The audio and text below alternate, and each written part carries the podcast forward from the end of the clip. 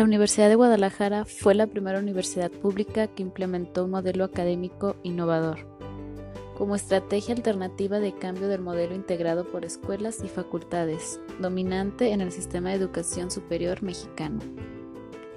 Este modelo define y ubica el departamento como el núcleo académico sustantivo, donde se realizan actividades de docencia, investigación, extensión y vinculación el departamento es la unidad académica básica donde están adscritos todos los miembros que integran el personal académico de un campo del conocimiento afín.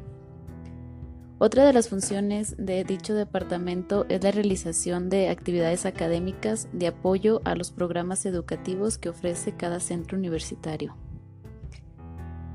En este sistema, los departamentos ofrecen el número de asignaturas que, de acuerdo con su especialidad, abonan a la estructura curricular de cada programa académico y las diferentes coordinaciones de cada carrera.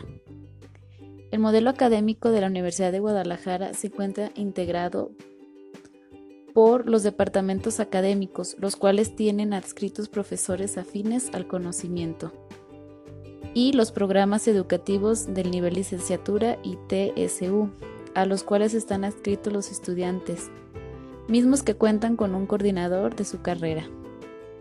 Este modelo de organización matricial permite a los programas educativos servirse de algunos a otros.